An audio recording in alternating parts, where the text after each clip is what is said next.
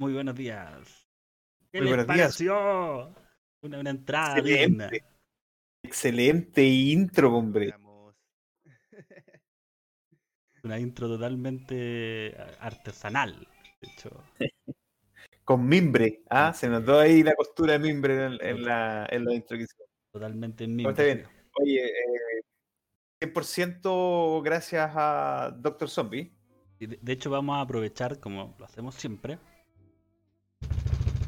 El día de hoy tenemos un capítulo espectacular con el Jedi, el Padawan, la espada sagrada de la Orden Jedi. Alexis, el crítico casero. Ah, ahora sí tuvo bien la, la entrada. Buenas noches, señoras y señores. En esta oportunidad me toca presentar al chubaca del grupo. Al con más canas, el rey del. ¿Qué podría ser? El rey de la estrella de la muerte. Con ustedes dejo a Doctor Comics.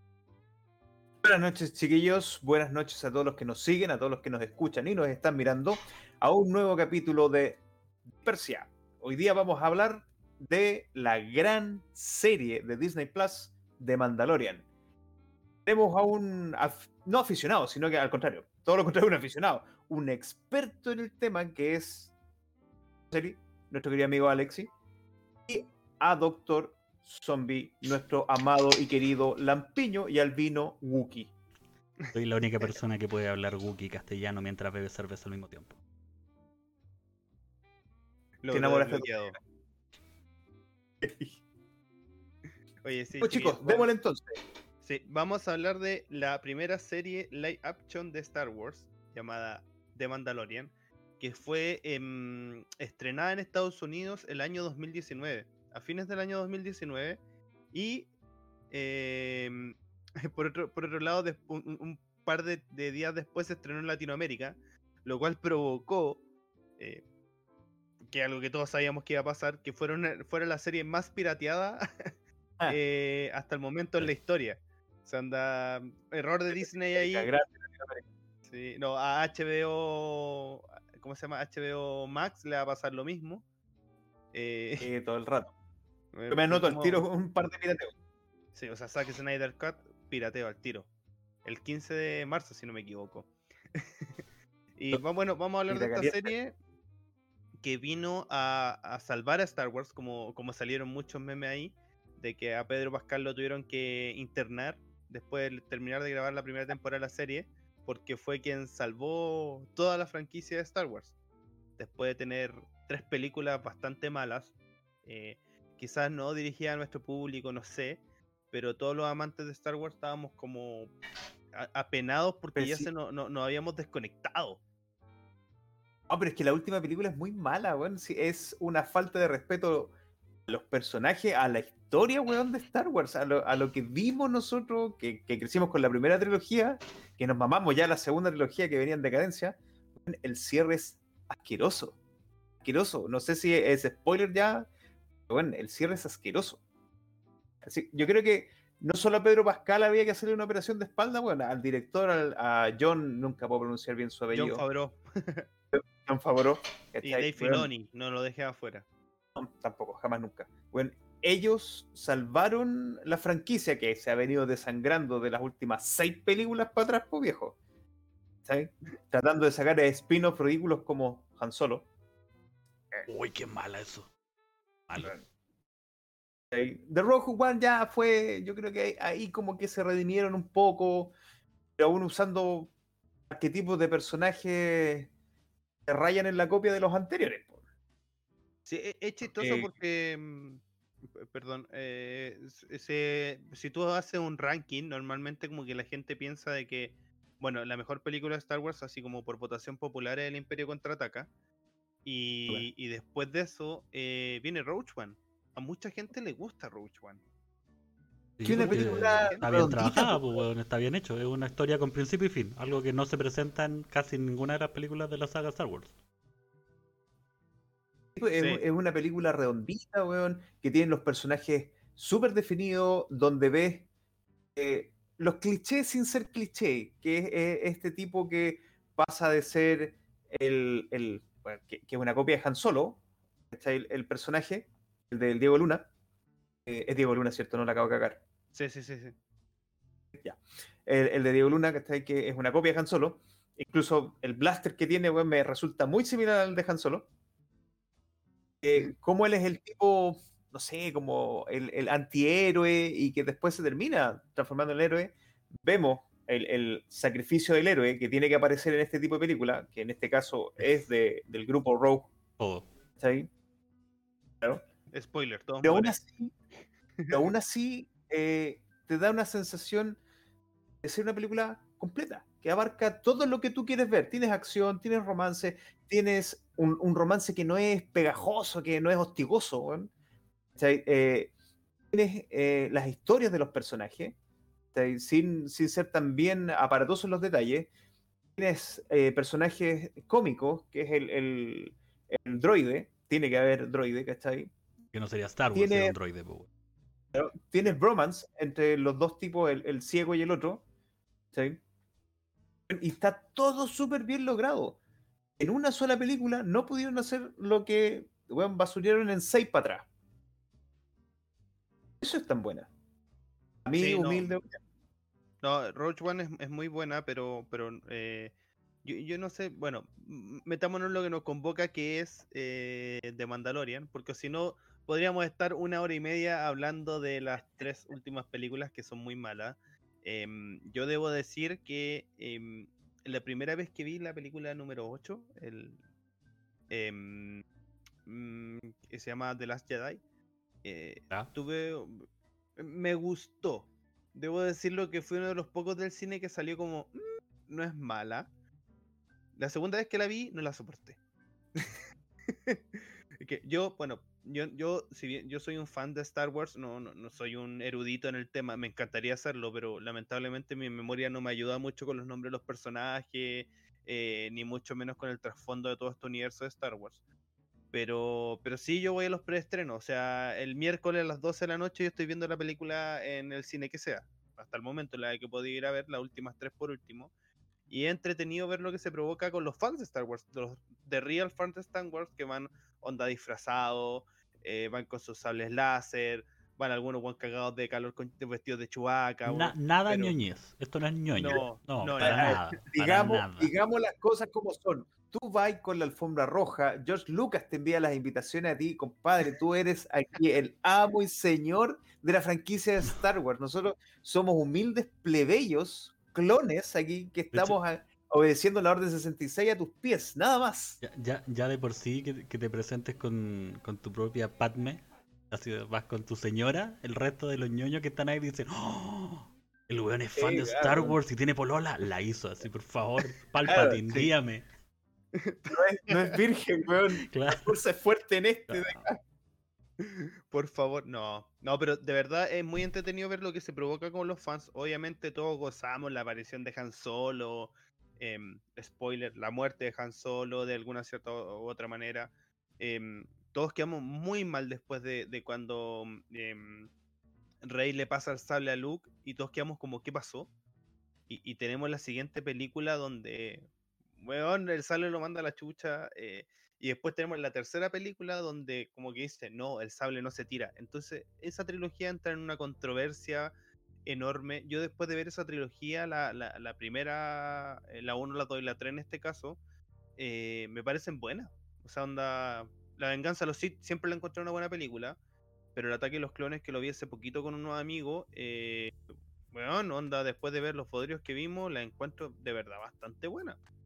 Sí, no, claro, tú- no son de las mejores, ¿cachai? Pero yo, yo estuve, o sea, no es que haya estado físicamente consciente cuando salió Star Wars, pero yo aluciné con los efectos especiales de la antigua, ¿cachai? Que una vez que conversaba con un, con un compañero de trabajo, que también es muy aficionado a Star Wars, eh, yo rayaba la papa con las naves, po, que las naves en verdad eran naves reales, ¿cachai? Que se hacían y con un juego de cámara tú veías cómo el acorazado se movía y era en verdad una cámara que grababa una macro, así se movía. Entonces para mí eso era, me gustan los efectos especiales, era rayar la papa, weón. Y Oye, gustosamente lo descubrí en el Mandalorian, po, weón. Eh, sí, sin, sin, eh, em, como se llama esto? A- a- apoyando tu punto, el, hay una, aparte de Mandalorian, hay una serie en Disney Plus que se llama Disney Gallery eh, de Star Wars, Star Wars de Mandalorian, donde sale como pequeños datos de donde salen los directores hablando, ¿cachai? De todo el legado de todo Star Wars. Y justamente la, la- la productora ejecutiva de- del mundo de Star Wars dice, bueno, George Lucas tiene más de 120 patentes registradas, onda como de, de la tecnología que él creó. ¿Caché? Porque George Lucas, bueno, se dio la paja mental de, de- de crear un universo completo. Sin, sin- sin desmerecer, sin desmerecer que Star Wars se basa en un libro llamado Doom. Que eso es verdad. Y hay una ¿Cachai? película Doom, porque Doom es una de las franquicias, una de las primeras franquicias que habla de Odisea en el espacio y es una película buenísima. Que creo que está en Netflix. No, eh, o sea, sé que está en si Amazon queréis- Prime. Eso, o en Amazon, en una de esas dos, pero Si está la película. un poquito más- si quieres un poquito más ñoña, tenéis que ver Sandokan. Que weón también tiene mucho de la temática que apareció en Star Wars. ¿Sí? Bueno, Los Siete Samuráis, hay varias películas que también Star Wars bebe Sí. de ella, o sea. Y claro que sí, Lo otro es que lo que estás hablando tú, esos grandes efectos especiales que decís tú, que también tienen que ver la inventiva que tuvieron estos personajes para poder eh, saltarse al- algunos problemas que tenían con la tecnología del momento. pues, ay, ¿Cómo cresta en esa época si hay un, un destroyer? ¿cachai? ¿Cómo ponías en un plano a todos los Stormtroopers recibiendo a Darth Vader? No lo teníais, no teníais cómo hacerlo. No, no teníais cómo armar un set tan grande donde hacer esa grabación. Ellos lo que hacían era usar planos sobre plano con pinturas, con pinturas, ¿cachai? Tenéis tipos dibujando y pintando cada lucecita de, de las, de las naves o de los troopers, ¿cachai? Weón, el ejemplo que dice, te vuelan la cabeza. que dice el Doctor Comic nivel cuando los troopers saludan a Darth Vader y se ven estos hangares llenos de Stormtroopers, siempre están formados. ¿cachai? Y hay poco movimiento y el movimiento siempre es en la parte frontal de la cámara. Porque la parte trasera de la cámara, todo lo que podría ser ah, pasado a la línea del horizonte, es pintado. Y es pintado de una manera tal que tú lo ves en la cámara y tú decís, ¡Oh! son, son caletas. ¿cachai? Entonces, ese es- es- es el arte que gustosamente se ha agarrado en Mandalorian para seguir haciendo la conexión y ya han ocupado algunos guiños de eh, los efectos especiales antiguos, de los clásicos, y lo han puesto en la serie, ya sea porque es más barato hacerlo así que tener una pantalla, o porque es como la música en vinilo.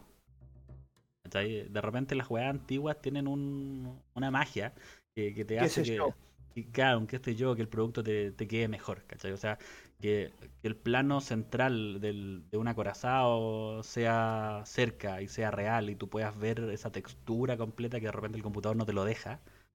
Es diferente a que tú decías, ah, esa weá CGI nomás y chao, y tú veis que la nave pasa.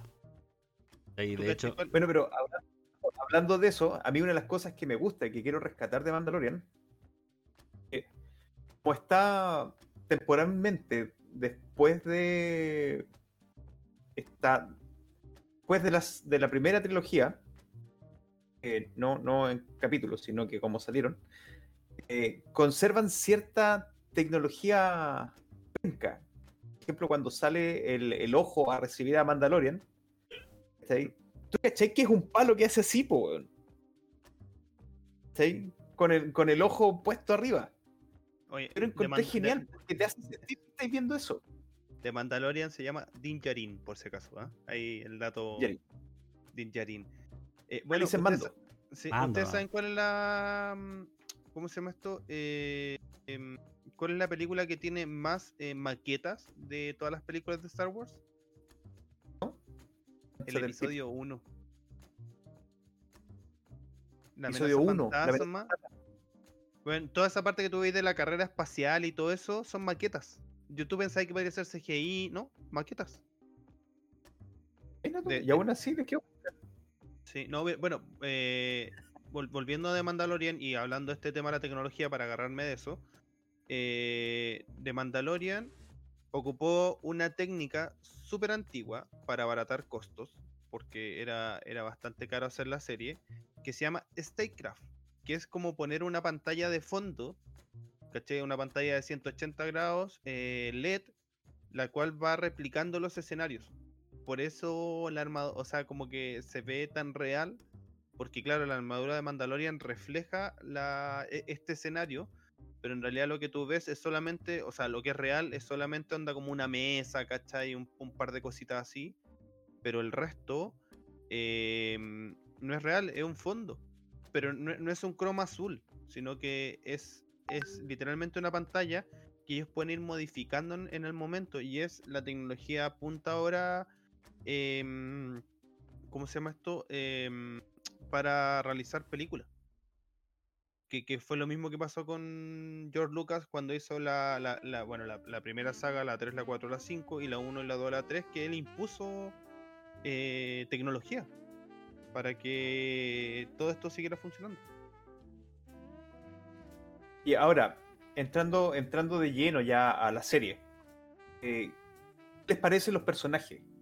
¿Están bien logrados? ¿Están bien armados? Porque de repente, esa es una gran crítica, por lo menos lo que vimos en, la última trilogía de Star Wars, en donde vemos a esta Rey que sin nada de entrenamiento era seca con el sable luz, Una Mary Sue Donde- cualquiera. Claro, en donde lo único que se explica o que se tiene conocimiento de que porque era bueno con el sable era Kylo Ren, porque tenía entrenamiento. eh, Oye, Rey es nata. En este caso, Mando y los otros personajes tienen una historia, tienen, tienen la formación. ¿Qué les parece a ustedes eso? Ah, Lo bueno eh, aquí, que es lo que yo siempre hablo y, me quejo en gran parte, es que de partida, al ser una serie, tú estás esperando que una serie presente un- una profundización en la historia de los personajes. ¿Cachai? Por lo tanto, eh, yo eso lo encuentro muy bueno. El, el Mandalorian ya en el capítulo 3, tú ya sabes que el weón le mataron a los papás, que no se puede sacar el casco, en el capítulo 2 sabes que el weón no es tan malo porque se, se regresa a salvar al a Yoda bebé. ¿Cachai? Entonces juega bastante con la historia y va avanzando de a poco. No es una weá que, se quede contándote una historia, no es como un capítulo de Naruto que en ya, supercampeones, weón, para mantener la línea. Y entre el arco y el otro arco son 28 años de historia de, que el weón aprendió a jugar a la pelota.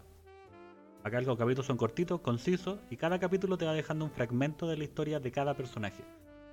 Y eso, la verdad es que es un poquito adictivo, porque yo, yo empecé a hacer la tarea la semana pasada, y ya me comí toda la temporada, las dos temporadas, ¿cachai?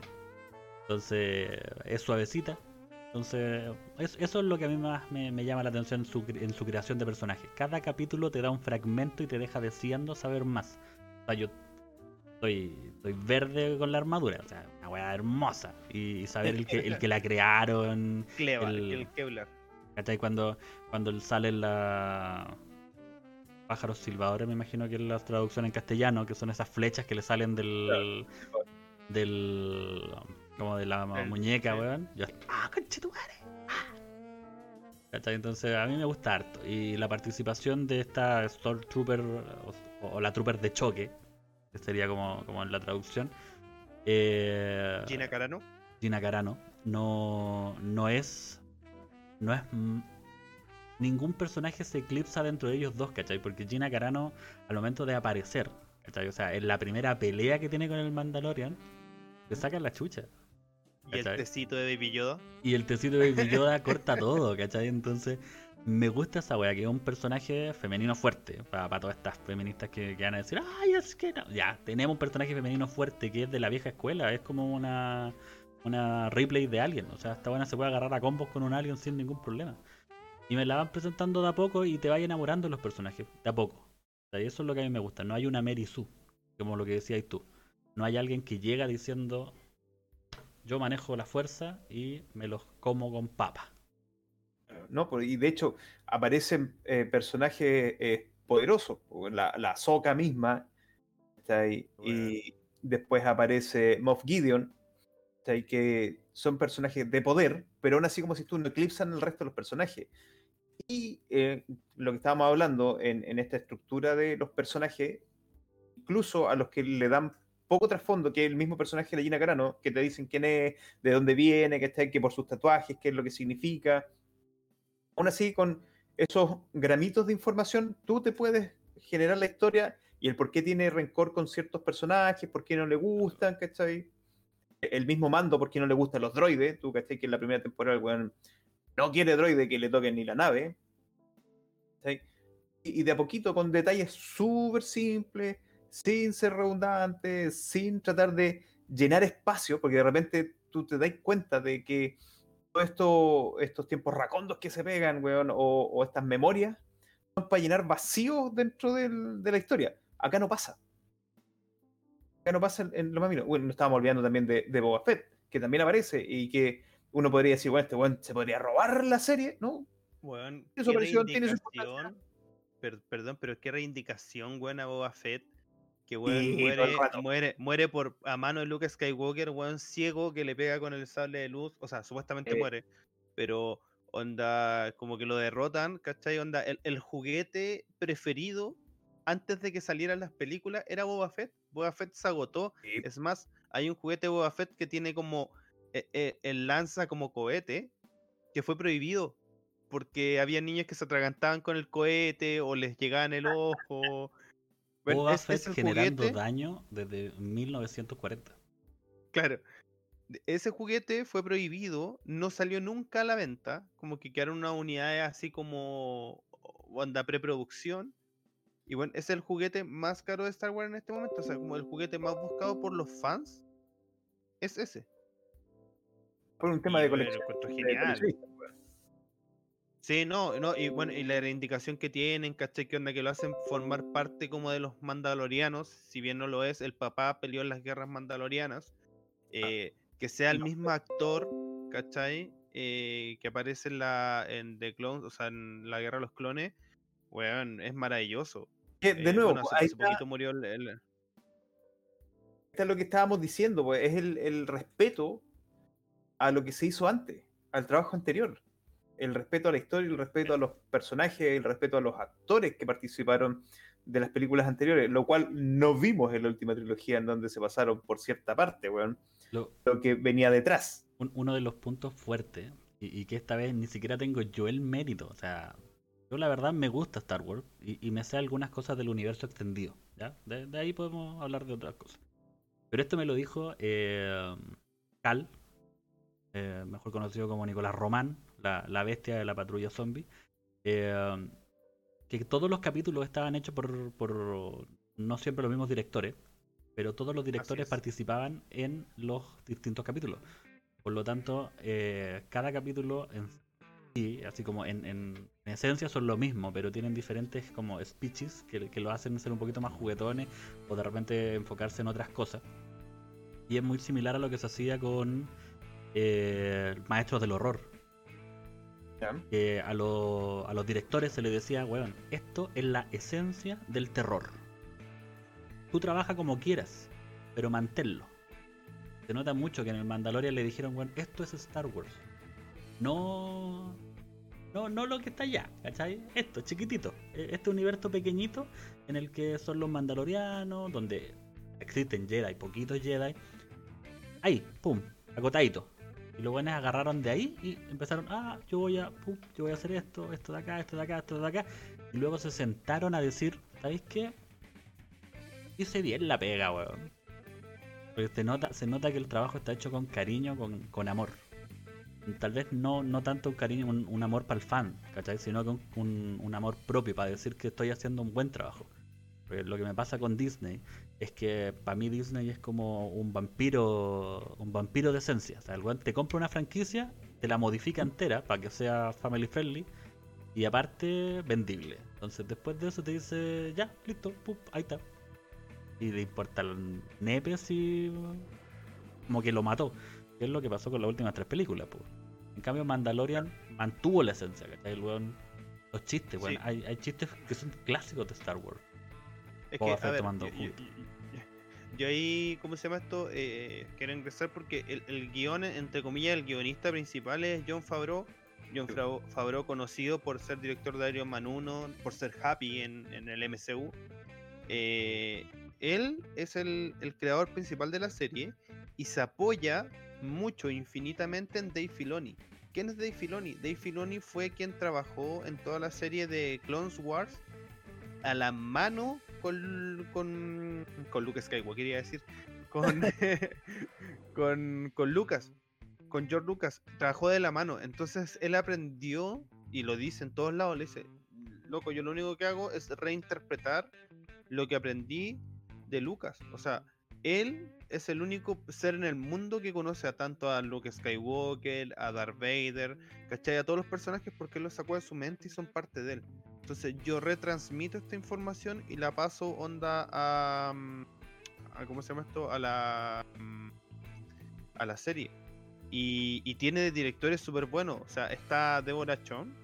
Deborah Chon, eh, sin ir más allá, eh, ha dirigido capítulos de American God, de Better Call Saul, de Mr. Robot, de The Fair in the Walking Dead. ¿Cachai? Onda, tiene directores de verdad, onda de renombre. Tiene a Taiki Waititi, conocido por eh, Thor Ragnarok. Ah, bueno, sin más que decir, eh, otro dato rosa. Eh, el director que nombraste tú, porque no voy a nombrar el, el apellido mal. El, el Waitoti, el Waitoti. El Titi, ya. Titi Eh, para los- Titi para los amigos. Te- tenía que eh, presentar, porque el weón era, hacía stand-up, comedy. No, no tenía una lógica con cine. Y eh, le ofrecieron hacer una película, bla, bla, bla. Y para una de las películas él tenía que sacar efectos especiales. Entonces, pero tenía muy poco presupuesto. Entonces, ¿cómo hago buenos efectos especiales si no, no tengo mucho presupuesto? Fue a los efectos especiales del Señor de los Anillos. Y les dijo, ¿qué tienen de efectos especiales que les puedan así como que no van a usar, que van a botar a la basura? Que les sobren. que les sobren. Por último, díganme dónde está el basurero y yo voy, no se preocupen. Por eso en películas de ellos, creo que es una película de vampiro, donde los vampiros tienen orejas puntiagudas de elfo. Porque él sacó sus Ah, que- efectos especiales de ahí. Es, es muy, es muy buena esa película, no puedo acordar el nombre, pero como que van a entrevistar, hacen como un doco reality de vampiros. Muestran como su vida. Es, una, bueno, es, es muy buena, buena esa película. Entonces el weón es tan ingenioso que dijo, ¿dónde está la mejor película con efectos especiales? Señor los Anillos. Si su basura me puede servir a mí para hacer una película de categoría B, puta la rompo, po. Imagínate qué hace con presupuesto, un weón con esa capacidad de ingenio, Lo que pasa es que el, el tipo tiene recursos, po, weón. ¿cachai? Entonces, Sí, no, imagínate si lo ponía a trabajar en el Sename, weón. Ese weón te lo hace todo. Los, cab- los cabros salen universitarios, weón. Oye, el, el, ¿cómo se llama esto? Eh, de Mandalorian tuvo un presupuesto su primera temporada, aunque ustedes no lo crean, de 120 millones de pesos. Perdón, 120 millones de dólares. que Ah. es Ja, que de a es- poquito. claro, sí. No, no, pero que es un tercio de cualquiera de las películas de la trilogía, de la última trilogía de Star Wars. Echas tú el episodio 7, le sacáis un tercio de su presupuesto y así está la temporada de Mandalorian. Y mira lo que provocó de Mandalorian versus las otras películas. O sea, de Mandalorian te trae personajes icónicos. Te trae un personaje como Ahsoka Thanos, que, que- que no existía en live action, y te la trae, y weón es maravillosa. Em, te revive, bueno, o sea, a Boba Fett te lo revive, te muestra otros personajes, crea otros. eh, de verdad es una serie que, que vino a revolucionar todo y, y, y onda, por esto también ha tenido los pergaminos que tiene, eh, nominado a Mejor Serie Dramática del Año. eh, de, de verdad... Eso es lo otro, que, que de repente uno no le toma el peso. Es una serie dramática. Que sea de ciencia ficción, tiene mucho drama. Tú, uno que se encariña con los personajes, empieza ya a meterte en la piel de ellos y, y sientes, juegan de repente la pena, la tristeza, el, eh, todo lo que sienten los personajes y si empiezas a hilar fino, bueno, es un dramón enorme, weón, enorme está escondido entre obviamente muchos blasters, armaduras brillantes y, y carreras por, los, por el desierto y con dragones gigantes. Gusano Bueno, que- es, es notable cómo se burla de los Stone Troopers, bueno, la serie en general, weón, de lo malo que son para disparar. Bueno, es impresionante, onda, como siguen alimentando ese mito de que los Sí. Stone Troopers, weón, no sé, su lente está como corrido, weón, son todos ciegos, A, mí igual me da, me da lata, weón, porque en las guerras clónicas los weones eran un ejército de elite. ¿Cachai? Entonces... Es que, que Ojo, ojo, que en las guerras clones son clones. Entonces, como que Claro. son súper estructurados. Y después lo que pasa en, en la nueva orden, que vendría a ser como. Y, y este es un intertanto entre la nueva orden y, y lo- los clones. Es que los Stormtroopers son buenos que los roban desde sus pueblos, son cabros chicos que los sacan de ahí, ¿cachai? Los entrenan. Por esto este el fin de, la, de, la, de la trilogía, de la nueva trilogía, es un Stormtrooper como arrepentido. ¿Por qué? Porque al loco lo sacaron de su familia, se lo llevaron, lo entrenaron, ¿cachai? Y todo. Eh, y, en, La y en un libro, y en un libro que tienen como onda pre el despertar de la fuerza, eh, hablan de eso, de que él como en su entrenamiento, ¿cachai? Onda como que ya se cuestionaba algunas cosas, oye, ¿por qué tengo que matar? ¿Por qué dejamos votado a la gente como que cae? Onda como, oye, a alguien le llegó un balazo en el brazo, ah, no importa, bueno, no va a sobrevivir, ¿cachai? Em, entonces están en este intertanto que son los, los, los clones que quedan, ¿cachai? Y, lo- y los que están reuniendo, entonces yo creo que por eso tienen tan mala puntería, entre Y- comillas. Y, y lo otro es que también siempre hacen mofa de que con los cascos no se ve nada. po. es que está el dibujo... de hecho- De hecho, eh, Bill Burr, que es un comediante que también aparece en la serie, no puedo acordar el nombre de su personaje, este mercenario que en algún momento trabaja con Mando, cuando quiere liberar al hermano de uno de los este, de este grupo de casa recompensa. Ah, ya. sí, Ah, sí, me acuerdo del capítulo. Pero- Vuelve a aparecer en la segunda temporada porque tienen que hacer eh, meterse adentro de una base. Y él conocía cómo hacerlo. Y se roban unos uniformes de trooper. Cuando él va manejando, va con el casco puesto y todo, y se lo saca. Y una vez más hace el mismo comentario que ha aparecido en más de una ocasión, que dice, no sé cómo ven con esto. No sé cómo pueden mirar y disparar con esto. Juega el casco para el lado. Y eso es, es una mofa o un guiño que aparece en series, en, Eh, en las películas, ¿cachai? siendo totalmente honesto, yo creo que con el casco del Mandalorian tampoco se debe ver mucho. ¿Cachai? Como, como para que te podáis hacer las vueltas de carnero, los disparos con blaster que se pega Mando. Pero es más biológicamente posible ver que con un casco de trooper, porque el casco de trooper tiene como los ojos como por acá. así.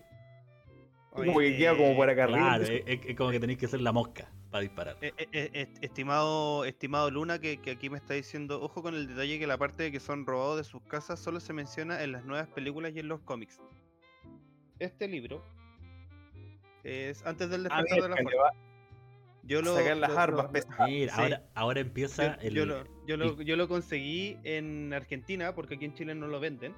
No, ¿Tú sabes por qué las películas de Star Wars, o sea, perdón, los libros de Star Wars no se venden en Chile? Por la piratería. Planeta es dueño de todos los em, los derechos, ¿cachai? Onda de, de- de- de los cómics, de los libros de Star Wars. Y, y Planeta tiene prohibido hacer los libros en Perú, Bolivia y Chile por la piratería. Era, era Cal, que de hecho eh, Román Luna es Cal, que está con nosotros siempre Ah, en la patrulla zombie, por eso.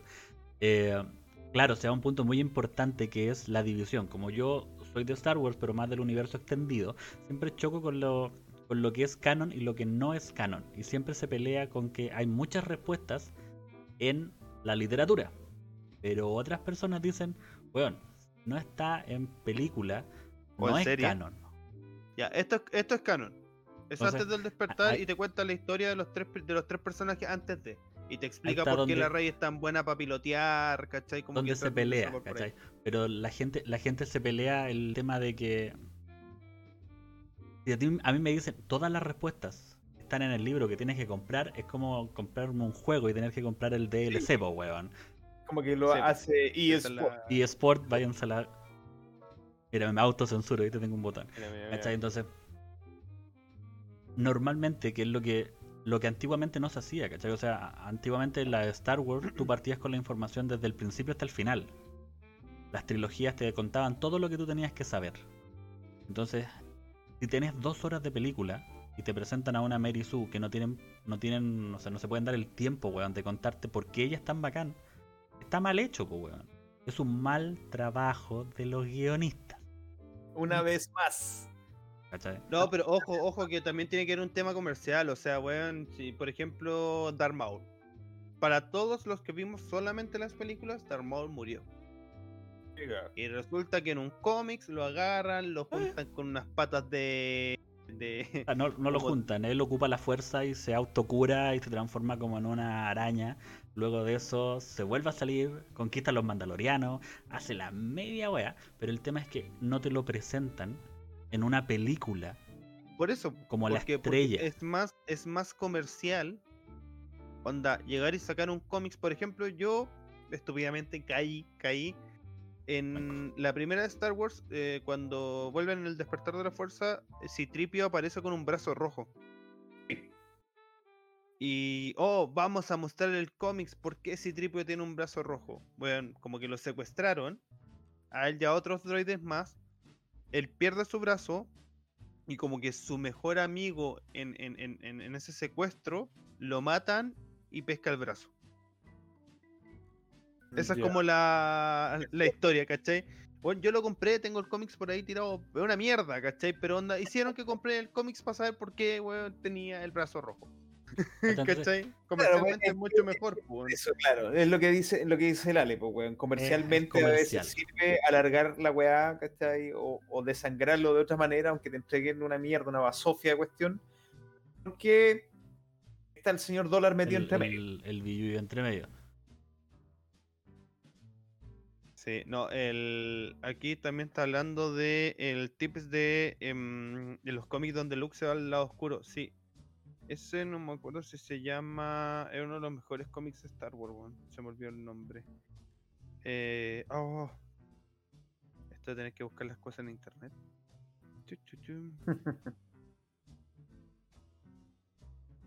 Oh, no me puedo acordar de pero- cómo se Yo- debo- admitir que- saga, weón. Dentro, dentro de los cómics, eh, yo Star Wars es lo que menos he leído. Sea, hace, hace tiempo atrás, si no, si no te hubiera tirado el nombre al tiro, hace tiempo No, atrás, eh, un amigo, un gran amigo, me mandó el inicio del universo que creo, creo que es de la saga Tales of the Jedi, Cuento de los Jedi, que eh, fue hecho por la Marvel y después la tomó la Dark Horse. Lo, malo, y- lo, horrible de, de Star Wars es que yo, por ejemplo, había. Eh, yo me acuerdo, creo que fue las últimas noticias que sacó como, weón, 15 o 20 libros de Star Wars, así como anda, llévese su libro de Star Wars. Yo, weón, muy feliz comprándolos y de repente leo que decía leyendas. Y dije, ¿qué es esto de leyendas? Bueno, me Ah, pongo Star a buscar en internet. ¿Ah? Star Wars Legends. Claro, eh, me pongo a buscar por internet y resulta que cuando Disney, que, que aquí lo dice Luna, em, cuando Disney compró Star Wars, descanonizó todo y dejó onda solamente las películas. El Imperio Oscuro se llama, el cómics. To- Entonces, todos estos, estos cómics, toda esta historia donde salía que Han Solo había tenido familia, que había tenido dos hijos, eh, que Luke también había tenido hijos, todo eso desapareció, onda, es leyenda de Star Wars. Sí, claro. Entonces tengo como 15 libros que son leyendas de Star Wars, no son. Sí, es, es lo que yo les digo siempre, weón. Disney es un vampiro, culiado, que, que chupa la, la esencia de todo lo bueno. Y de hecho, por eso habíamos conversado que me daba mucho miedo que Disney metiera la mano con Deadpool. Sí. O sea, no creo que se lo vaya a comer entero, pero tal vez el, el mercenario Bocazas no sea tan Bocazas como debería ser. Diga chimichanga, pero no Oh. sea tanto. ¿cachai? Ojo, ojo, les voy a decir masacre. le- les voy a tirar un tips. Al parecer, Deadpool aparecería en Thor. Y si no es en Thor, aparecen los Guardianes de la Galaxia. En una de esas dos películas aparece. O en la película de Thor con los es Guardianes de la el- Galaxia. Sí, no, por eso, Los pero es que- guardianes. es que. Sí, pero es que hay dos, po, ¿no? De Asgard. Guardianes of de la the- Galaxia. No sé, es como de. Lo que pasa es que tiene tiene razón, Gale. Vienen dos películas, una que es Ardia- eh, Asgardian of the Galaxy, si es que no es, Es- llamada así, para allá debiera apuntar. Y la otra, la otra es Thor, Thunder and Love. Sí, que es cuando vamos a ver a, a nuestra mm, actriz eh, transformarse en Thor. ¿cómo se llama? Eh, Foster, sí, pues, la- el A Judy Foster. personaje Foster se transforma en Thor, lo cual es canon en los cómics, por si acaso. Sí. Sí, sí, es- eso no en ningún momento se... Y de hecho, yo principalmente que me gusta pelear con, con este movimiento, gente que piensa así, eh, yo apoyo totalmente porque el cómic, cuando me dijiste, eh, no, léetelo porque igual es un muy buen Thor. Ah, puta, po, weón. Y estoy esperando con ansias ver ese Thor, porque por lo menos en el cómic se veía bastante bueno. Sí, sí, bueno. Oye, yo, yo, yo estoy impresionado. eh, llevamos 42 minutos hablando de Mandalorian. eh, bueno, entre O las de Star películas de Star Wars. Wars, entre medios, somos, somos medio dispersos. Pero no hemos hablado del personaje favorito de los niños de 30. Ah, no, perdón. Los, el personaje favorito de los niños de Star Wars. Que vendría siendo. Jar Jar Binks. Jar Jar Binks, The Child o Grogu. Porque ustedes no saben, pero en realidad no se llama The Child, se llama Grogu. Ustedes no saben nada de Star Wars. Ustedes tienen que dejar de ser seguidores de Star Wars porque se llama Grogu, no se llama Baby Yoda. Es, es de la misma especie, pero no es, no es, Baby, no es Baby Para mí Yoda es el Yoda, Yoda chiquito. Para mí es el Sí, Yoda para chiquito. siempre es y siempre será Baby Yoda. Yoda chiquito. Ni siquiera Baby ¿qué- Yoda. Yoda chiquito. Chiquito. Weón, ¿qué problema, ¿Qué problema tienen los fans de Star Wars? Yo soy súper fan de Star Wars, pero bueno, ¿qué chucha de problema tienen con que se llame Baby Yoda? Espera, espera, espera, espera, ¿Qué? espera, espera, Dame, dame un segundo. Que aquí eh, Vale está diciendo que tiene que ver Deadpool con The Mandalorian. Vale, lee el título. Dispersia, weón. Te, te- te fuiste, nos dejaste solo. Y, y en cualquier momento vamos a terminar hablando, no sé, weón, de. Alien. Oye, no, espérate, yo, yo, yo quiero hacer dos menciones especiales. Uno, un saludo para mi polola que me dejó solo aquí en Santiago y se fue de vacaciones. Y saludo número dos, saludo número dos, quiero hacer un saludo a la calle Arrasabal con Brown Sur, porque me saqué la chucha en moto hoy día. Eh, ahí en esa esquina, me la compré, así que le mando saludos, le tengo mucho cariño. Ando con un parche en la pierna, bueno, todo dolorido, me saqué la chucha. Pero en real chucha en moto, disperse. Baby Yoda o Yoda chiquito, eh, te lo presentan como que es un personaje de 60 años. Eh, claro, yo igual partí sabiendo que venía el Baby Yoda, o sea, sabía para dónde iba la wea. Y, es un personaje que a mí me gusta porque no se come la, la serie, o sea, la serie no gira alrededor ni del Mandaloriano ni de Baby Yoda. Y las escenas de él normalmente son casi en un tercer plano. O sea, o está detrás, así como "Oh", haciendo alguna weá tierna. O ocupa la fuerza y se transforma en un personaje principal. Pero como todas las cosas de The Mandalorian, su presencia es redonda. Es muy orgánica y calza muy bien. ¿cachai? Eso es lo que a mí me gusta. ¿eh? Mandalorian, y me tengo que poner estudiótico para hablar en temas de cine, tiene muy buenas pinceladas de personaje. Qué Qué lindo que la weá, Qué weón. lindo que habláis. Qué linda, weón. Sí, yo, yo comparto la idea de que eh, Grogu o Baby Yoda, eh, a- pesar de que sí eh, la, la historia giran en torno a las peripecias que ellos tienen que pasar, no se centra solamente en esos personajes. ¿cachai? Eh, me gusta como decís tú que eh, da el dato como en la nota tierna de vez en cuando y en otras te sorprende. ¿cachai? Y, y que se, se siente de repente como, siendo ciútico, yo sé que ahí me van a llamar la atención, como el comic relief o, o la, o la nota graciosa, eh, ciertas cosas que hace el Baby Yoda. Por ejemplo, el capítulo en que se está comiendo los huevitos de esta como salamandra que tienen que llevarse a un planeta. weón, pero, pero weón, ¿podemos parar a hablar de eso, por favor? Me cagué de la risa cada vez que el weón le comía los huevos, weón. No, no, no, pero, pero tú cachaste toda la controversia en internet que, que trataron de onda de, de funar a Baby Yoda por querer acabar con una raza. weón, te creo. Existe Weón, tan imbécil en internet, weón, que te creo. Bueno, Generación X, así salió onda, no Millennials, porque somos, nosotros somos Millennials. Generación X salió así como onda. Es que, ¿cómo es posible que Baby Yoda se coma los huevos y haga onda como eh, terminar una especie completa? No, cancelémoslo.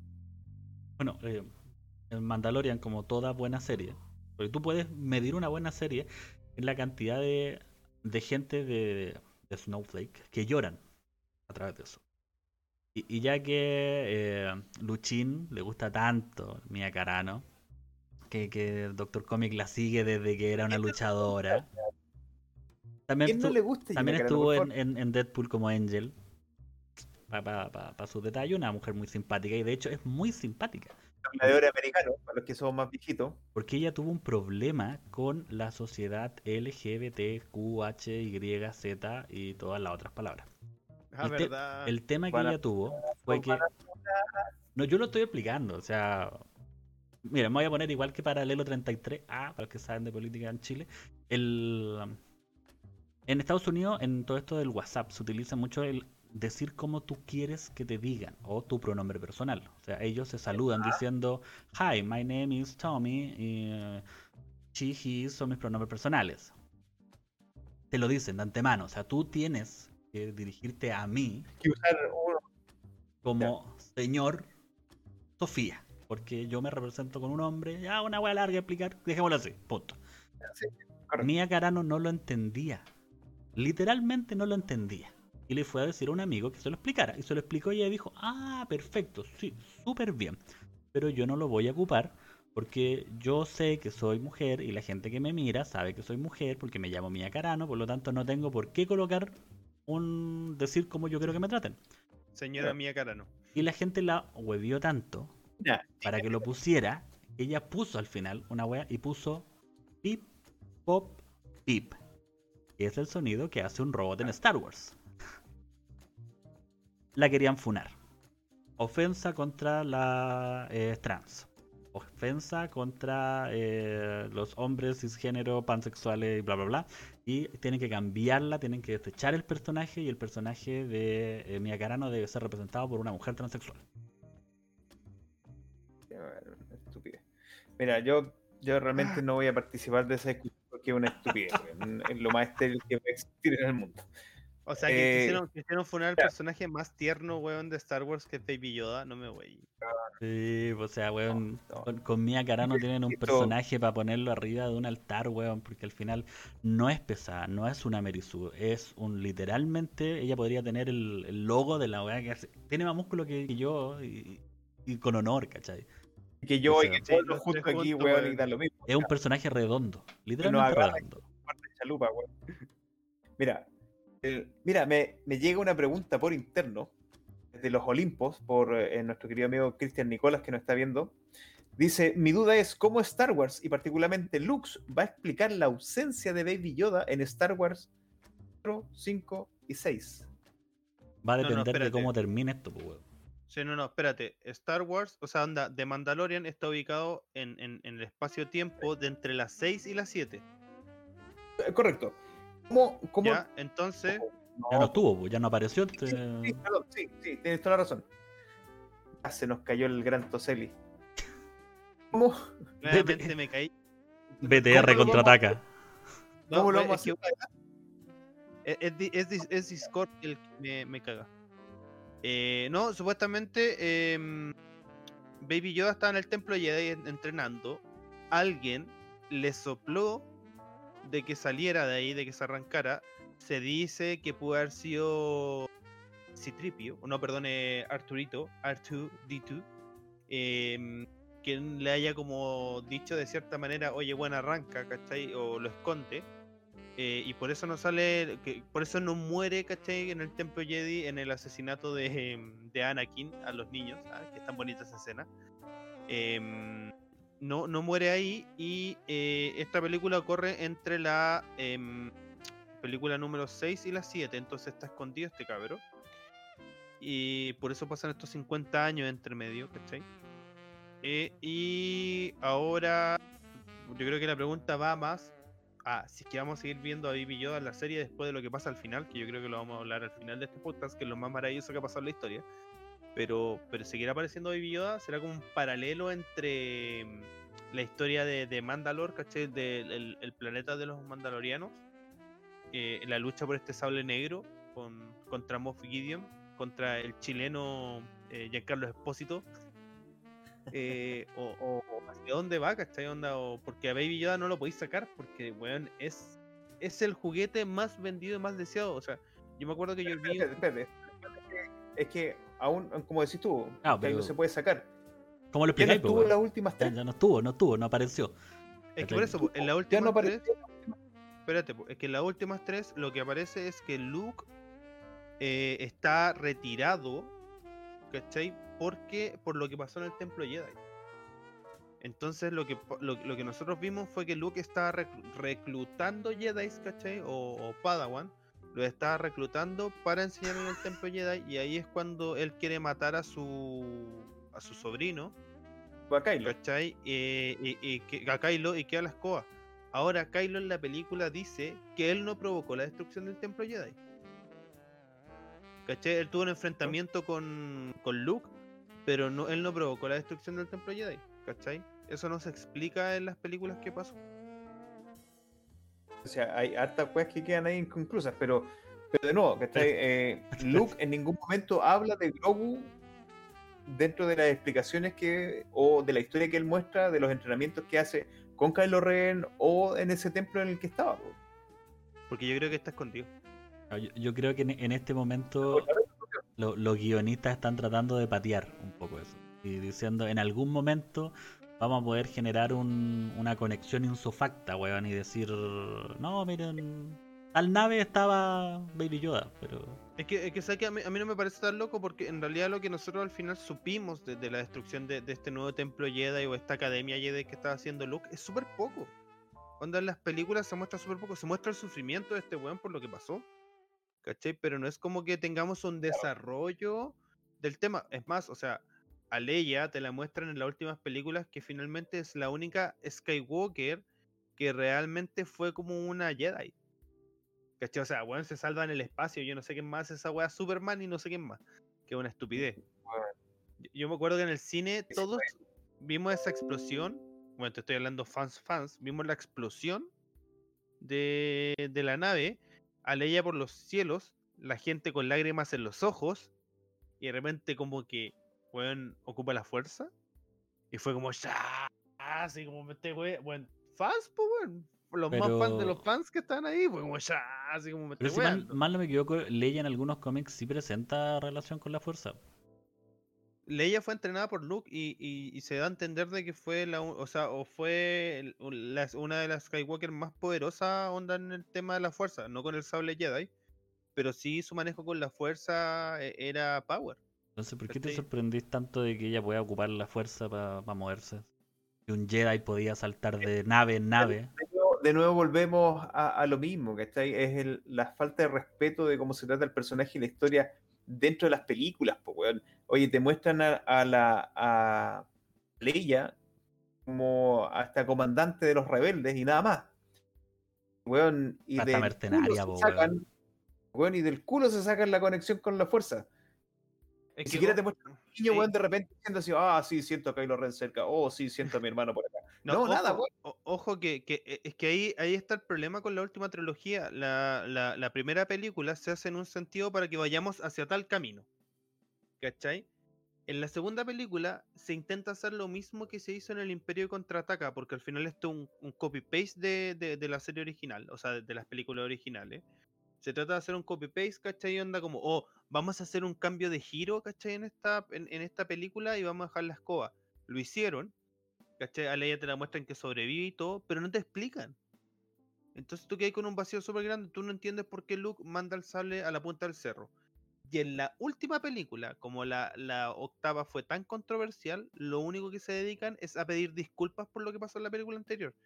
Y Lo ahí hacen Luke, claro, y ahí Luke sale onda como agarrando el sable y diciendo, no, es que tú nunca tienes que tirar un sable al, onda como a botar un sable. Bueno, lo hiciste en la película anterior. Onda, oye, ¿cómo se explica que Leia Wan podría haber sobrevivido en el cielo? O sea, en el espacio. Porque era la Skywalker que más tenía manejo de la fuerza, pero tú hasta ese momento no lo sabías, como dice Doctor Comics, onda, nosotros la veíamos como una generala, weón, onda, cero afinidad con la fuerza, cero. Y, bueno, y, se mandan ranazos del puerto un buque. Ya, ok, la compro. Eh, Leia tenía conexión con la fuerza, se entrenó con su hermano, le pegó al hermano, porque, bueno, incluso muestran que le ganaba peleando. Tiene su propio sable. Verde. Tiene un sable verde. ¿Qué cresta cuando Rey llega a enfrentarse a Palpatine, saca dos sables azules? Porque la mamá de Harry Potter tenía los ojos café y se pasaron toda la película diciendo que tenía los mismos ojos, weón. Porque No, no, no, no no tuvieron preocupación con el bebé, po, weón. tuviste, tuviste el descaro de decirme y de mostrarme así en un clip de medio segundo, weón, de que Leia era pulenta. Que le dejaba, weón, el sable a ella, la que tenía que venir, weón, y le pasa un sable verde que se, ok, se parecía al del hermano, podían tener una conexión, una afinidad con la fuerza, porque uno era verde, el otro azul, lo que sea, como queréis verlo, ¿cachai? La weona se saca dos sables azules. ¿Cachai por qué esa weá me da dolor de cabeza? Que eh, eh, bueno, es- es- se nota muy poco cariño por la saga de Star Wars en las últimas tres películas y por eso de Mandalorian es tan querida por el público porque tú puedes haber visto todas las películas, la- la- la- las tres primeras, ves de Mandalorian y bueno, veí onda, es, es lo mismo que hace Roach One, Roach One te muestran un pequeño cameo, eh, lo bueno es que les después eh, Obi-Wan les corta la mano en cuando se en el bar, la, la mítica escena del bar con la música eh, aparecen los mismos dos gallos que quieren como matar a Luke. ¿Cachai? Y Obi-Wan les corta la mano. En Roach One también aparece, ¿cachai? Esos pequeños guiños, ¿cachai? O pequeñas cositas eh, de Mandalorian está lleno. Está lleno y es maravilloso porque te muestran un poquito y tú vas entendiendo varias cosas, ¿cachai? Yo creo que eso, eso la hace tan querible a la serie eh, por parte de los fanáticos y tal vez no los tan tan tan fanáticos. weón. A mí me gusta, pero no, no soy doctor en el tema como tú, ¿cachai? Es súper querible porque, por lo mismo, porque mantiene eh, cierta estabilidad a lo largo de las dos temporadas que tiene, weón. Y mantiene el respeto, ¿cachai? Oye, la llegada de Ahsoka fue la raja pareciera con los dos sables de luz, un choto y el otro normal, weón, blanco, weón, fue la raja. Se trató con respeto al personaje, se le dio protagonismo porque no aparece en las películas, pero sí aparece en la animación, que es canon. Y, y de hecho Sí. ella no podría utilizar un sable Jedi como tal, porque no, no es Jedi. no, No es Jedi. Y ella, ella reniega porque justamente, bueno, para los que no han visto la serie, eh, a a Ahsoka la acusan al final de, de Clone Wars, eh, la acusan como de un delito. Y, y después, onda como que se dan cuenta de que ella no fue, pero en el momento en que la acusan, como que la destierran del Consejo Jedi y le dicen así como, onda, loca, tú tenés que irte porque nos traicionaste. Ella logra como eh, hacer de que se den cuenta de que ella no fue. Y como dicen, oh, Ahsoka, estamos muy arrepentidos, te queremos nuevamente acá. Y la Ahsoka le dice, váyanse a lavar, o sea, onda, me, me trataron como basura y ahora quieren que vuelva, o sea, no, chavo, yo no soy más Jedi. Pero que, que eso está reflejado cuando, cuando Mando le dice, oye, entrena tú a Baby Yoda. Y él le dice que no puede. No, Sí. no puede porque tiene conflictos internos. Tiene su enojo, tiene la ira, que de hecho lo muestra en la serie. Entonces, weón, hicieron la pega, weón. Sí, esa, esa- esa es la weá, ¿cachai? Que de repente criticamos cuando hacen adaptaciones y se toman estas libertades artísticas. ¿cachai? En este caso se las tomaron de buena manera, weón. Está claro que vieron la saga, vieron la serie, weón. Se dieron el tiempo de ver el, el universo extendido de Star Wars. E hicieron la pega. ¿Cuál es la recompensa? Tener la serie más redonda, más completa y más querible de toda la puta saga de Star Wars. De desde- desde lo- Mandalorian, especiales, desde weón, la música, los personajes, los diálogos, weón. Todo está bien armado, weón. Sí, no, es impresionante. Bueno, re- respondiendo a, la- a algunas de las preguntas que nos deja aquí nuestros eh, viewers, Luchín está preguntando si Chewbacca tiene alguna afinidad con la fuerza. Eh, no, hasta el momento no se sabe, no, no, no ha salido en ningún lado. Pero sí hay Wookiees con afinidad a la fuerza. Y de hecho es Sí. uno de los únicos sables láser hechos de madera. Con una parte central de madera con el, el piedra especial de los Jedi ahí. Como dato, freak. Pare- parece que he visto todas las series con tu hijo, Diego. ¿eh? De hecho, una de las primeras series que vimos juntos nos vimos eh, de Clone Wars. ¿Ya? ¿Y Rebels? Eh, no, eh, Clone Wars, porque esa fue la que más le gustó al Gapper. Ya. Así que sí, él, él es un trooper, de hecho. Pero de los Sí. troopers, de los real. Sí. Oye, yo, yo quiero hablar, ya llevamos más de una hora de programa. eh, yo creo que ya es momento, eh, por favor, de hablar de la mítica escena final de la segunda temporada de, de Mandalorian. Si usted no ha visto de Mandalorian o no, no quiere perderse la gran revelación de, de- de- de estas dos temporadas que llega a ser el capítulo final de la segunda, si quiere se desconecta y vuelve después. Este el spoiler. Vamos a dar 5 segundos para que se desconecten, weón. Y de ahí tiráis toda la carne a la parrilla. Ah, ¿Se fueron? ¿Se fueron? ¿Ya? ¿Estamos Se solos? fueron. ¿Estamos? ¿Sí? Se ¿Estamos? fueron. Sí. Bueno, en este momento no nos está viendo nadie. Ah, Se fueron todos. Está mi mamá, que nunca ha visto Star Wars, pero mamá, te agradezco por estar presente. no, weón, pero qué final de temporada, weón, es, es la reivindicación. O sea, si ya la reivindicación de Boba Fett fue impresionante, con la reivindicación que hacen de Luke Skywalker al final de la segunda temporada de Mandalorian, bueno, a mí me voló la cabeza. O sea, yo vi una escena, mm, puta, lamentablemente llego a ver los capítulos en la noche, me pasa lo mismo que con WandaVision, que como que tengo que estar evitando, weón, onda como Facebook, Twitter, eh, todas las redes sociales, porque aparece una foto, aparece algo. Y me comí la, la foto de, de- de- de ver a una persona como con capucha y el sable verde. Y, pero no tenía quién era, dije ya, filo, dejémoslo ahí. Dejémoslo ahí, no, no la voy a mirar, no la voy a analizar, nada. Y cuando veo llegar al X-Wing solo, con, con, con un R2, que en ese momento no sabemos que es Arturito, pero, pero sabemos que viene con un R2, viene solo. eh, y empieza a pitearse a todos los Dark Troopers, que weón, la pelea de, de, Mando con, weón, con el Dark Trooper, weón, es espectacular. Y con Moff Gideon también, digámoslo. Pero después vemos llegar a este, a este personaje misterioso que empieza a matarlo a todos, le importa un comino, los manda lejos, chao. Y de repente te muestran la mano, el guante negro. O sea, perdón, te muestran el sable primero. Te muestran la mano, el guante negro. Y yo fue como, me estoy weyando. Me estoy weyando, es él. Así como que te empieza a hacer el cameo, te muestran el cinturón. Fue como, no. me- Mentira que trajeron a este weón de vuelta. Así como, me estoy- pero ¿cómo? Si este weón está viejo.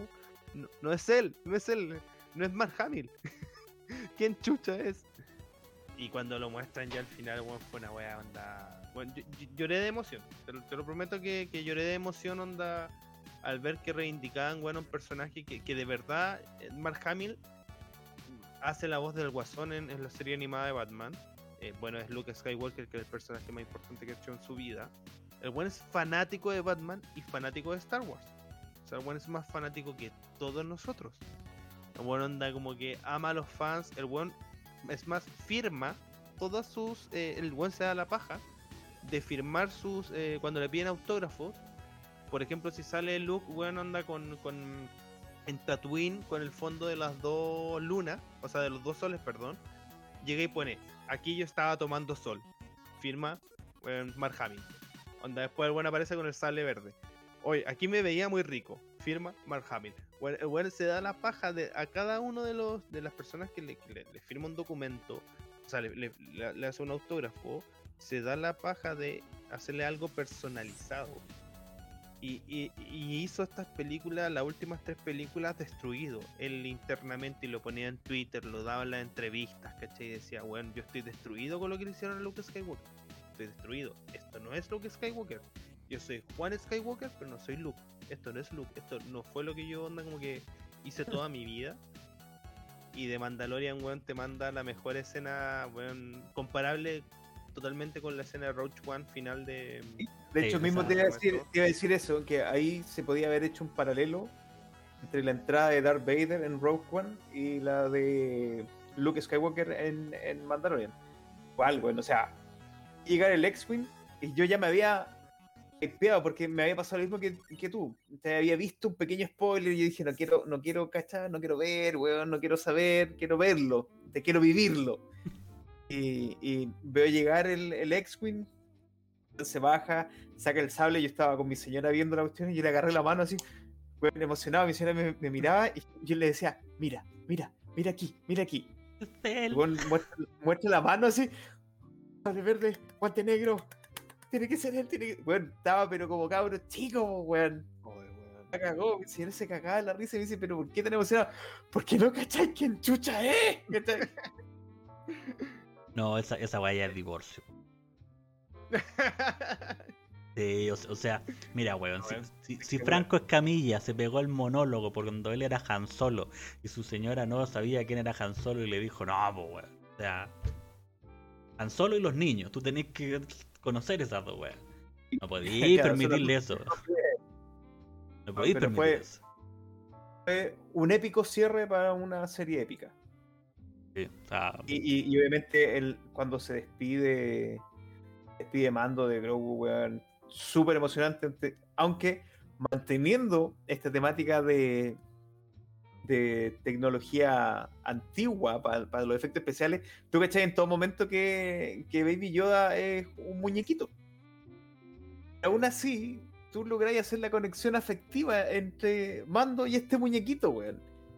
Eh, tira- tirando, tirando, se despide. eh, otro dato rosa, el, en el primer capítulo de Mandalorian, el, el- este eh, es un actor súper conocido, no me acuerdo el nombre, el que contrata a Mando para, mm, para que vaya a buscar a Baby Yoda, pero el weón de los malos, es un viejito canoso. Porque querían hacer a Baby Yoda en CGI. ¿Cachai? Y él, él, él llega y les dice, weón, no sean cobardes. No hagan a Baby Yoda en CGI, háganlo como una marioneta. Él fue el gran artífice de que, de que bueno, pudiéramos tener esta escena tan power en la segunda temporada que Vale, la Vale lloraba con, con, con esa despedida papá-hijo, weón. Y, y, y la aparición weón, de Arturito al final, weón, también ya, ya, sí, ya, ya, ya estaba ya con los mocos colgando y ya te fuiste a la chucha, o sea. Sí, sí. Bueno, pero es que ahí de nuevo, po, weón. Ahí de nuevo tú, tú ves el buen la trato. mano del director, weón, la mano, el cariño que le tiene a la, a la franquicia, porque eh, los usa los personajes de manera correcta. Para crearte el cariño, la añoranza eh, de los tiempos antiguos, cuando tú viste por primera vez a Luke, cuando viste por primera vez weón, a Arturito, ¿cachai? que dicho sea de paso, es el droide más querido dentro de la franquicia. ¿cachai? Aquí te los colocan no, no como para prostituir la serie, sino porque era necesario que estuvieran ahí. ¿Cachai? Te- Tenemos el caso contrario, el caso contrario de Baby 8. Baby 8 Y Weón, bien, es, es, eh, una weá totalmente comercial. Totalmente comercial, o sea, no, no tiene trasfondo, nada. ¿Cachai? no tiene Onda? ninguna relevancia tampoco. Porque e- es el monito tierno, ¿cachai? Que es el droid tierno que tenía que aparecer dentro de la franquicia. Porque Artu, bueno, en las primeras tres es como medio penca. La segunda trilogía, el weón vuela, tenía taser, tenía weón, eh, podía tirar Tenía manchas de- masking tape, weón, Eh, tenía o sea, toda la weá. él, era el. MacGyver chiquito y azul. Sí. Y bueno, una navaja suiza con pata esa weá. ¿cachai? Y, y ahora tienes a, a- a esta aparición que te hacen acá. Weón, eh, se te aprieta el corazón a ver estos personajes reunidos, po, weón. Está súper bien logrado. Que, eh, Y de nuevo, weón, por eso es, es lo que es esta serie. cuando se respeta el trabajo, ¿cachai? Porque para que Arturito, porque lo vamos a decir como, como se dice en Latinoamérica, no voy a decir R2D2, no, Arturito. Cuando Arturito aparece, tú te acuerdas de todo lo que ha pasado en, en todas las la series, en todas las las películas, en que inclusive en The Clone Wars, el buen tuvo capítulos solo, o sea, Arturito tiene aventuras solo, po weón. No será un Jedi, pero es el único droide que ha vencido al Imperio. Entonces, toman a estos íconos y no te los presentan como, mira, ya, acá está el weón, gózalo. Sino que te lo muestran dentro de una manera orgánica, que es la que he dicho todo el momento de- de- del Mandalorian. Lo presentan de buena manera, te hypean de buena manera. La presentación de, de Darth Vader, que es como el mejor ejemplo de cuando termina el, el Rogue One. 2020, no, cuando, cuando termina el, el año 2020 y parte el año Ah. 2021, que tú decías, ah, estamos todos bien, y de repente sale Darth Vader, ¡guau! temblor, lluvia, cepa de, de Brasil, ¿cachai? Entonces tú sabes, sabés que va a quedar la caga, tú ya lo viste y eh, eres un trooper, ves esa luz roja y cagaste, te moriste. Lo mismo pasa con en Mandalorian cuando aparece su, su guante, hace tienen un trabajo y una preocupación con, con el tema. sí. Entonces, eso se agradece mucho y eso se agradece porque los directores se sentaron a decir quiero que hacer un buen trabajo. Un trabajo para la gente y un trabajo que yo después diga, weón, ¿sabéis que Yo trabajé aquí y me gusta, a mí me gusta. No Disney me pagó. Lo que decíamos, no hay una prostitución de los personajes. Sí. también aparece Citripio.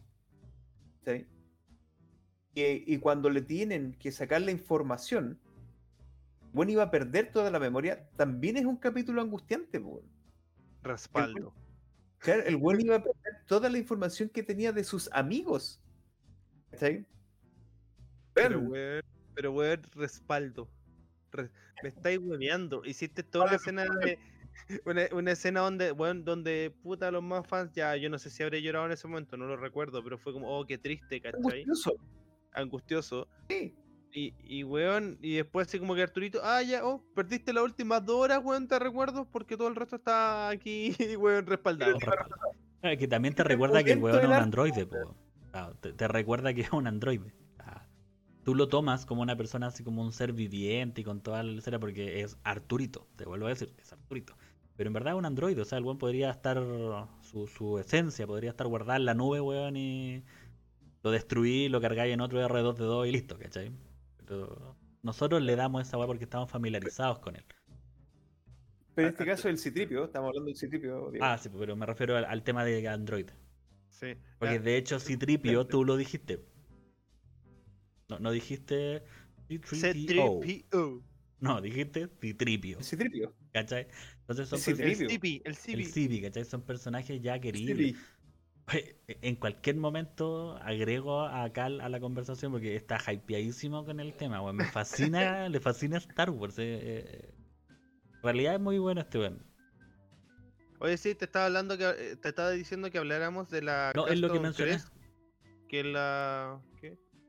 Era lo que habíamos hablado, lo que dijiste tú, lo del gallery y lo del tema del, del director. Ah, de ya. Bueno, la nave también es notable, weón, cómo se va, ah. cómo parte, onda la nave, weón, anda como último modelo, weón, a año 2021, eh, weón, toda la weá le tocó un terremoto, weón, un diluvio, la weá está desarmada, weón, con, con weón, onda la regla de los piratas, weón, que tiene, tiene hasta, weón, medusas dentro de la weá. Lo, que, lo otro que decía Nico Román era que el modelo de la nave en muchas de las escenas, que de hecho, si mal no me equivoco, en la escena número 5 tiene una pelea contra una X-Wing, pero una X-Wing de un contrabandista, y no es CGI. Son naves que se mueven por un brazo robótico, son modelos reales que se mueven. Y la explosión de la nave es sobrepuesta. Toda, toda la grabación de la pelea que tienen ahí, tú te acuerdas de, una pelea de, de X-Wing de um, Star Wars 1 que tú ves que explota y baja la intensidad de la nave que está. Con dos imágenes sobrepuestas. Es un efecto muy arcaico, antiguo para, las películas de, ciencia ficción. Pero es de real. Es, lo que dije yo al principio. Entonces Nico me estaba recordando de que, claro, hay un modelo de la nave que está supuesta en un. Está puesta en un brazo robótico para que pueda hacer los movimientos. Es el mismo modo que se grabaron las escenas de Star Wars original. Es lo de hecho lo que está ahí tirando Nico. Está diciendo el Nico. Entonces ese es el detalle rosa que me estaba diciendo que lo, tenía que decir, que se me había olvidado.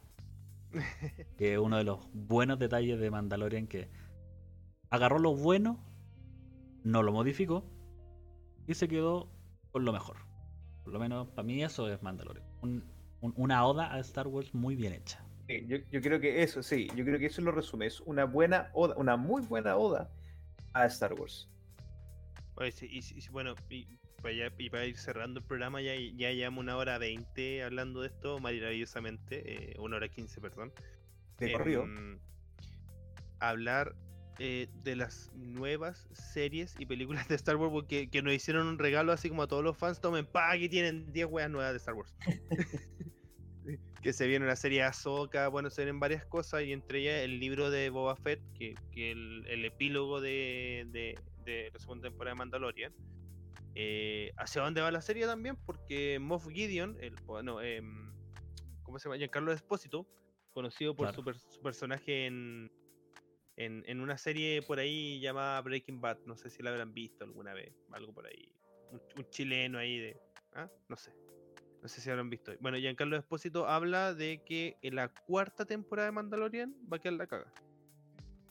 Se tiró como un, un comentario en, en un foro y dijo, no, est- esta weá está muy buena en la cuarta temporada, esto así como que bueno, se- se- nos vamos a la chucha. Van a descubrir que, que Manda no era mandaloriano y era un niño recogido y que en verdad tenía habilidades Jedi.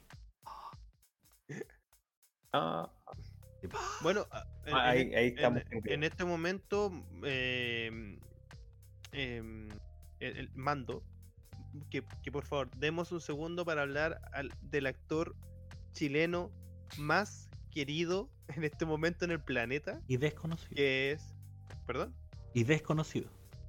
que es Pedro Pascal, weón. Pedro Pascal, weón, cuánto cariño le pone a la serie. Bueno, hay, hay que saber que eh, muchas escenas de la primera temporada no fueron grabadas por él.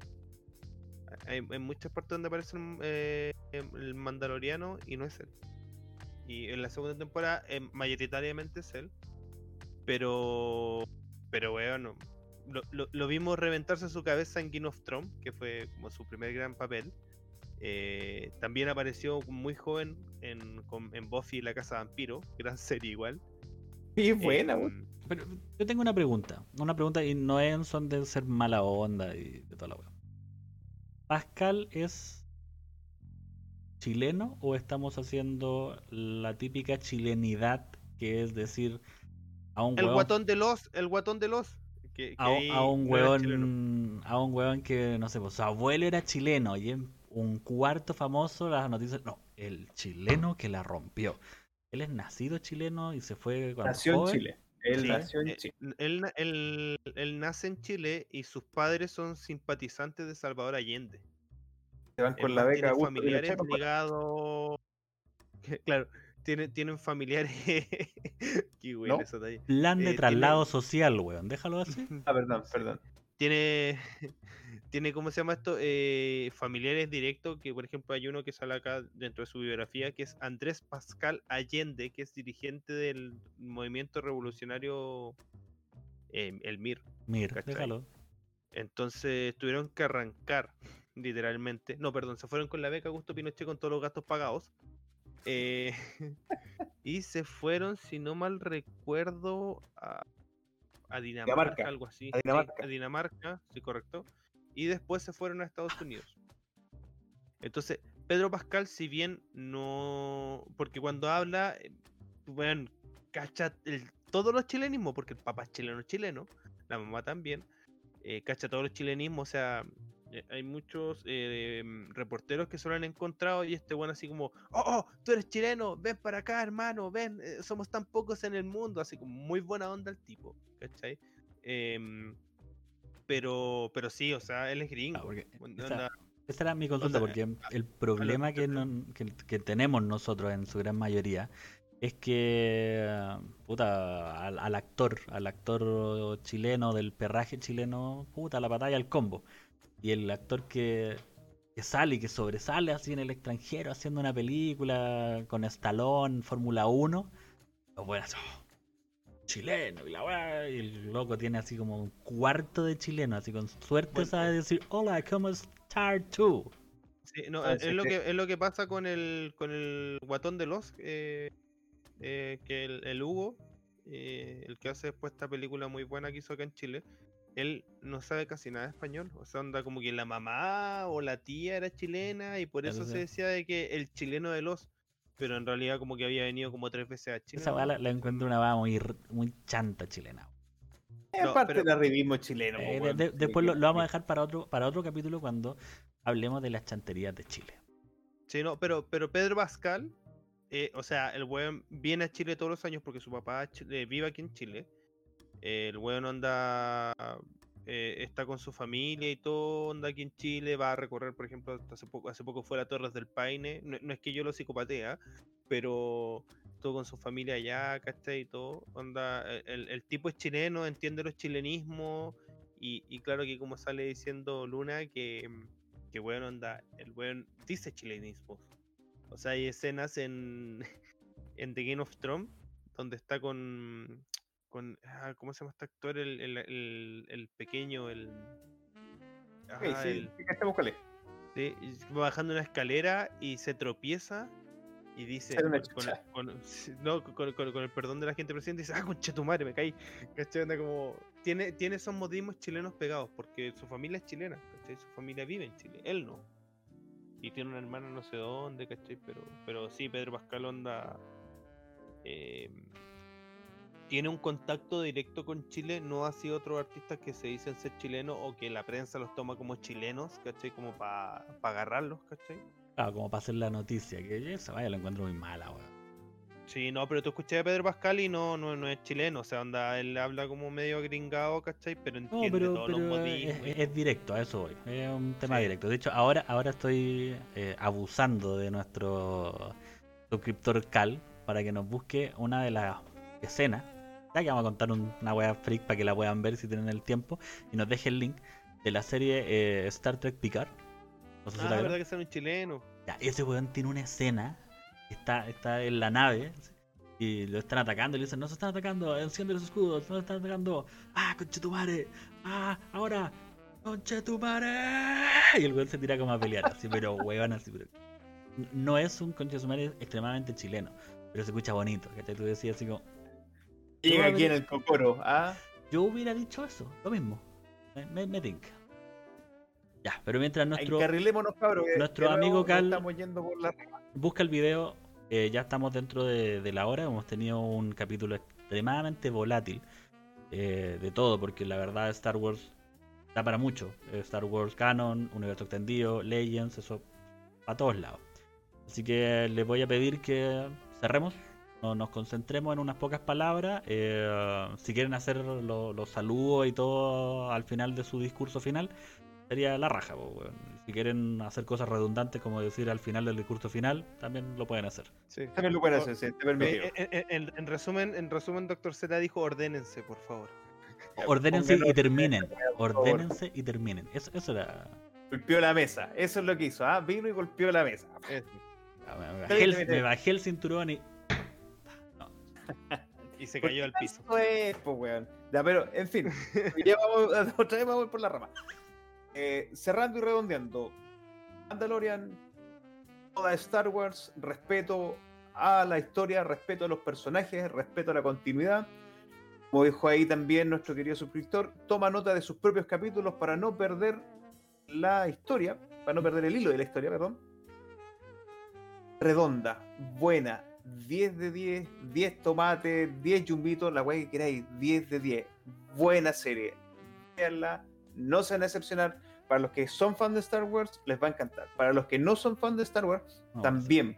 Porque, weón, está tan bien hecha de que no andáis perdido por la vida viendo Star Wars. ¿Sí? Eh, yo con Comics, un saludo a todos los que nos estuvieron viendo, un saludo a mi compadre Nicolás que nos estuvo dando por interno varias preguntas, un saludo a todos los chicos y chicas del chat. Hasta la próxima para mí. Bueno, em, ¿qué puedo decir de, de Mandalorian? Em, volvió mi amor por Star Wars. Yo, yo estaba muy enojado con Dame un segundo que estamos cerrando. Em, siento de que de verdad em, me, me- hizo encender esta llamita de nuevo como por, por- Star Wars. Y a mí esa weá es impagable. O sea, yo soy de los que va a un carrete y habla de Star Wars, como, les digo, no sé mucho más allá de- del universo extendido, como que trato cada vez de culturizarme más, ver videos, La Sombra del Imperio y un millón de buenas que hacen video en internet. Eh, tra- trato de mantenerme vigente, no, no lo sé todo, pero, pero sí es algo que, que me, me- me llena harto. Eh, eh, eso, para mí, bueno, quiero seguir viendo de Mandalorian, quiero ver el libro de Boba Fett, quiero ver la serie Ahsoka, eh, todo, bueno, onda, feliz de Star Wars, gracias Dave Filoni y John Favreau, weón, por, por habernos dado esto, yo sé que nos ven, así que agradezco, de- pues les vamos a poner los subtítulos abajo para que después nos puedan entender, o sea, obvio, pero, pero lo agradezco, eh, agradezco a todos los que siempre nos siguen, a, a mi polola que a la distancia, le mando un saludo, eh, a Luchín, que está de vacaciones, también le mando un saludo a la distancia, Y a todos los que han aportado a Luna, weón, gracias por todos los datos, por, por todos los comentarios, se agradece mucho. Eh, y eso, y nos vemos la próxima semana con un tema distinto que yo les voy a adelantar por aquí por allá que tiene que ver con Doctor Comics. ¿Sí? Sorprendente. O sea, em, bueno, pa- para cerrar el, ciclo, la verdad es que Mandalorian es una serie, como bien dijo el Doctor Comic, que eh, es para todos gusto y para todo espectador. Si no sabes de, de Star Wars, vela, porque la verdad no necesitas eh, haber visto las otras películas para poder entender el lazo afectivo entre el Mandaloriano y este pequeño Baby Yoda. Em, si tú ya lo viste, te vas a enamorar de los guiños chiquititos, ¿cachai? Que son como, como pequeñas esencias que te dejan así un gustito que tú dices, "Mm, esta weá huele a Palpatine. Y si no, te va, te va a gustar de todas maneras. Aprovecho de dar un fuerte saludo a Cal, Nico Román, que eh, siempre participa con nosotros en la patrulla zombie. Eh, a Luchín, nuestro primer suscriptor, eh, siempre le vamos a dar un saludo importante a él porque está en nuestro cocoro. Grande Luchín. Grande Luchín. Y un saludo a todas las personas que participaron el día de hoy. Eh, me disculpo porque, como verán, no estoy en mi oficina. Por lo tanto, lo más probable es que hayamos tenido algunos pequeños problemas técnicos con el tema de la de, de la señal. Pero más que nada porque BTR vale callampa. O sea, dejémoslo así. Todo el mundo sabe. Si, eres chileno, sabes eso. Así que... BTR contraataca. La BTR contratada acá. Así que sin nada más que decir y deseándoles muy buenas noches. Eh, siempre digo yo el final, weón. Podríamos cambiarlo y a- a- alguien quiere decir la, la frase cliché de decir. Yo, yo, yo creo, yo creo que Felipe tiene que cerrar este programa. ¿Yo cierro esta? Por favor. Chicos, llegamos al final. Vemos los chicos de Dispersia, Alexi, Doctor Z y Doctor Zombie. Nos despedimos. Esperamos que les haya gustado este humilde programa. Si les gustó, síganos, denle el link, compartan, distribuyan por todas las redes sociales. Esto es Dispersia. Nos vemos la próxima semana. Chao, chao.